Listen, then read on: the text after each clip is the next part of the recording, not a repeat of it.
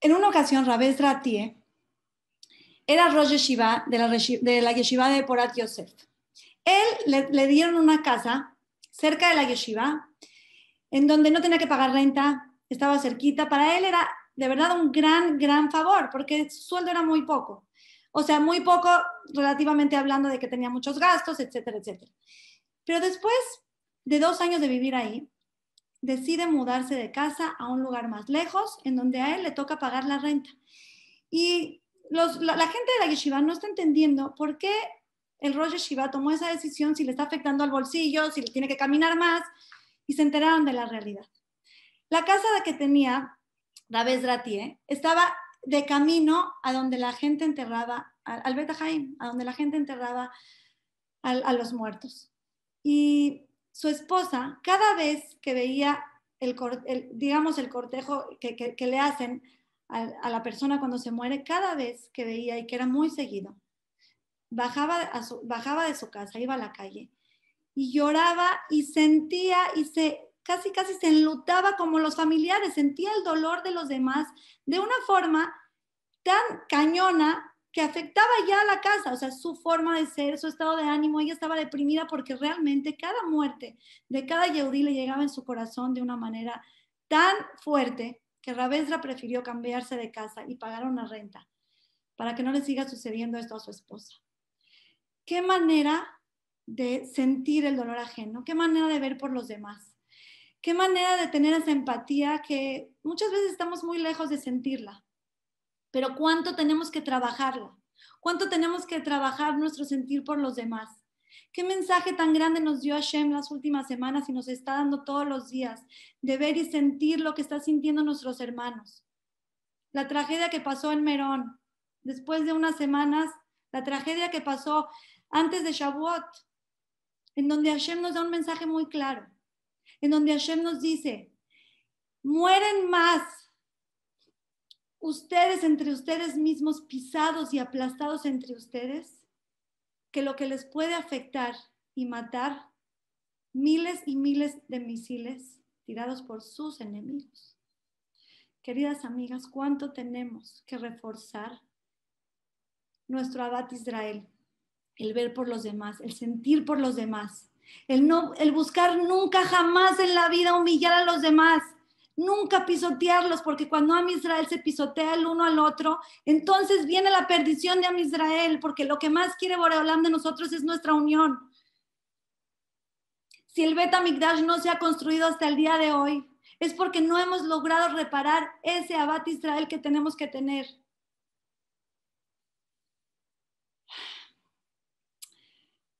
Tenemos que entender que, todas las cosas que nos pasan en la vida, todas las cosas que nos pasan alrededor de nuestra vida y nos afectan en nuestra vida es un mensaje para cada una de nosotras.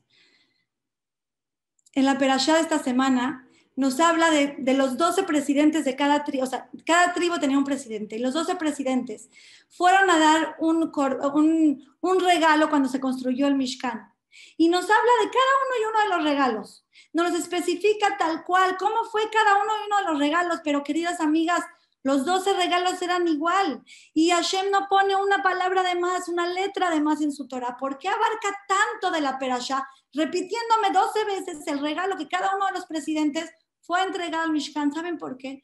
Porque Hashem nos manda un mensaje a nosotras, amigas. Hashem nos enseña cómo no es lo mismo decir, y llegó fulanito de tal y entregó este regalo, y todos los demás hicieron lo mismo, que podía haberlo hecho. Hashem nos dice, cada persona y persona tiene su honor, cada persona y persona se merece su cabod, su lugar, su espacio, sentirse bien. Tenemos que aprender a darle el honor a nuestros hermanos. Igualito que quieran que nos los den, igualito que queremos que nos los den a nosotros mismos.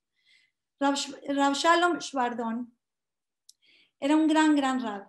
Y el, el Rosh Yeshiva, en la Yeshiva en donde él estudiaba, tenía que irse fuera del país para juntarse de acá para, para la Yeshiva. Y el Rosh Yeshiva era el que normalmente daba la derashá, la plática a toda la Yeshiva. Cuando se fueron, los alumnos se fueron con Rabbi Shalom Bardón, que era súper, súper orador, y le dijeron si las semanas que no iba a estar el Rosh Yeshiva, si él podía dar la derashá. Y él dijo, bueno, a ver, por un lado, si no la doy, va a haber mucha pérdida de Torah. ¿Cuánto Torah va a faltar? pero por otro lado me da miedo. Si llega el Rosh Shiva después de unas semanas y no sé, les gustó más cómo hablé yo y le dicen que mejor hable él o se va a sentir mal por cualquier cosa, no sé qué hacer. Y fue y le llevó la pregunta a Rabbi Yehezkel Levinstein, un gran rabino. Le dijo, Rab, ¿qué hago? Así, así está la cosa. Y el Rab le dijo, mira, nosotros tenemos muy claro, nuestros jajamim nos han enseñado durante todas las generaciones, que si la persona tiene la oportunidad de lograr construir el Beta Mikdash, escuchen bien, queridas amigas, de lograr construir el Beta Mikdash, o sea, a lo que estamos anhelando todos los días de nuestra vida. Pero está el riesgo que al construirlo degrademos a alguna persona, le faltemos al respeto, le quitemos su honor, es mejor no construirlo. Imagínense lo delicado que es quitarle el honor a una persona. Y cuántas veces tristemente lo hacemos normal como parte de nuestra vida, o sea, sin importar qué va a sentir, cómo lo voy a herir, bueno, primero estoy yo, yo, mi cabot, ¿cómo no me hizo así? ¿Cómo no? Espérense, si estuviera la oportunidad de construir el Betamikdash, es mejor no hacerlo. Si va algún Yehudi, algún hermano se va a avergonzar por nuestra culpa, lo vamos a hacer sentir mal. Cuando Hashem le dijo a Moshe Rabenu que vaya a sacar a Israel de Egipto, Moshe Rabenu se negaba, no, ¿cómo yo? Hashem, por favor que vaya mi hermano Aarón, porque Moshe pensaba, a ver, mi hermano es más grande que yo. Hasta ahorita ha sido el líder de Am Israel. ¿Cómo yo voy a llegar y voy a sacar a Am Israel de Egipto? Lo voy a hacer sentir mal. A lo mejor se siente mal, a lo mejor se siente humillado. Hasta que no Hashem le aseguró y le dijo, Moshe, no te preocupes. Tu hermano Aarón va a estar feliz cuando sepa. No nada más no se va a sentir mal, va a estar feliz de que seas tú el que saque a Israel. Entonces Moshe Rabeno dijo, ok, lo voy a hacer. Pero antes no. ¿Cómo voy a humillar a mi hermano? Todos los Shabbatot, queridas amigas, tapamos el pan. ¿Por qué tapamos el pan? Porque las verajot tienen un orden. Primero se tiene que decir la verajá del pan. Y así sucesivamente hasta llegar a Shakol ni Pero nosotros, ¿qué hacemos en Shabbat? Primero tenemos que hacer kiddush. ¿Con qué se hace kiddush? Con el vino, por epería gefi. Tapamos el pan para que el pan no se avergüence de que estamos diciendo la verajá de, de Agefen antes que la verajá de Amotzi. Eh, miren, yo les voy a platicar. A mí en una ocasión, estaba, mi, esposo dijo efectivamente la verajá de Agefen y, sin querer dejamos el pan destapado. ¿Y qué creen, queridas amigas? Que el pan se puso rojo, rojo de la vergüenza. O sea, no saben, o sea, se puso rojo. Obviamente que no. Queridas amigas, ¿alguna vez han visto un pan que, se, que le dé pena que se ponga rojo? Yo lo he visto negro porque se me ha quemado, pero rojo yo no he visto ni un pan. Entonces, ¿Por qué me manda a taparlo Hashem si el pan no se va a avergonzar? Porque Hashem me quiere dar un mensaje a mí. Me está diciendo, aún a las cosas inertes que no sienten, tienes que cuidar su honor. Imagínate cuánto más tienes que cuidar el honor de las personas y de tus hermanos que viven alrededor de ti. Queridas amigas, tenemos que reforzar mucho. Hashem nos está llamando a gritos por todos lados. Ya no sabe ni por dónde llegarnos pero tenemos que agarrar el mensaje, que el mensaje es para nosotras, para cada una de nosotras y tenemos que hacer algún cambio. Tenemos que demostrarle a Hashem cómo nos amamos y cómo no nada más en las malas, en las malas, en las buenas, en las mejores, en todas estamos el uno para el otro, apoyándonos. Y todo lo que podamos hacer para Israel, Hashem lo va notando y va acercando la, la llegada del Mashiach.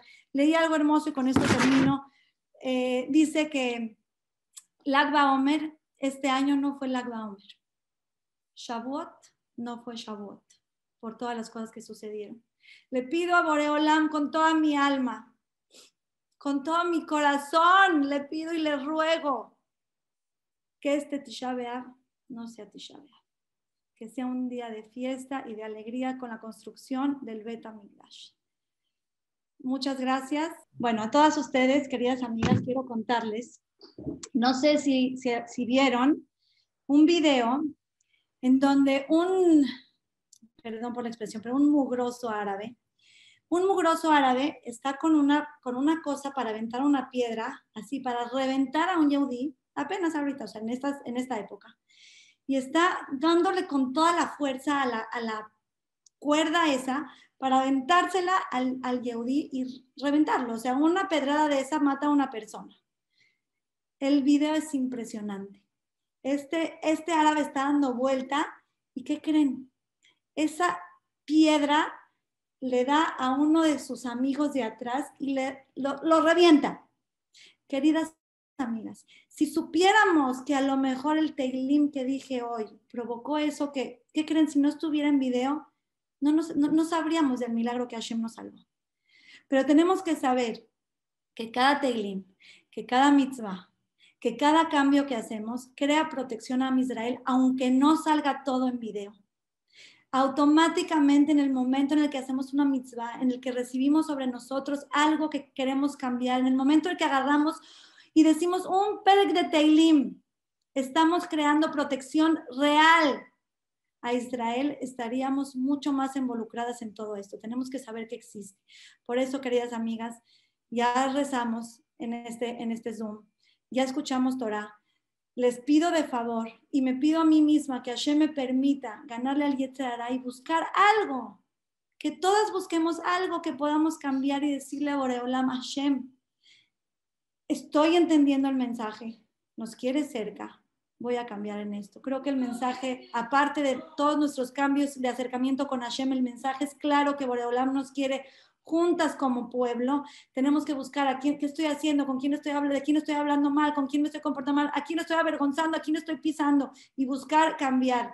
Y Besrat Hashem, como les dije, que no sé si vieron bien el mensaje porque a veces la gente ya no lee, pero en el flyer decía que tengamos unas monedas y una velita para aprender eh, Leilu Nishmat Rebimair Balanés, Bezrat Hashem. Antes de hacer esto, quisiera agradecer a Esh a Torah de Chile, a la Rabanit Sila, por esta gran iniciativa, a Talmud Torah Monte Sinai, a Creciendo Juntas, y por supuesto a Linda Holtz, que es, es este, mi compañera en todo y quien ayuda a que todo sea posible. Gracias a todos ustedes. Les pido por favor que prendan su velita. La que no lo pudo, la que no, lo, la que no leyó y no lo vio, está bien. Termine el Zoom, vayan y prendan una velita. Y pidan que por el Zehut de Rabbi por, por el Zehut de Rabbi Meir Balanés, que Besrat Hashem nos mande a Hashem protección, que nos mande la salvación completa, que nos ayude a acercarnos y a cumplir su voluntad y que pronto veamos la llegada del Mashiach y den tres moneditas de tzedakah. Si no tienen una alcancía a la mano, sepárenla y después la dan donde la puedan dar, pero la tzedakah rompe malos decretos y que Besrat Hashem, nuestras tefilot, nuestro, nuestro acercamiento a Hashem, nuestro jizuk, y nuestra tzedakah y nuestras mitzvot nos manden pronto la Geulah Shelema. Recuerden, queridas amigas, algo muy importante y con esto termino. Uno tiene la oportunidad de acercarse a Hashem. Hashem manda oportunidades, manda momentos de luz, manda momentos de inspiración. Tenemos que aprovecharlos porque si no, el Yetzirah hace que se nos olvide este momento de, de emoción y que volvamos a ser las mismas de siempre. Que pronto, pronto, pronto veamos la llegada del Mashiach. Muchas gracias por todo, querida Tzila Sadeket, que siempre estemos unidas en cosas hermosas. Y acuérdense que las quiero mucho y les mando un beso.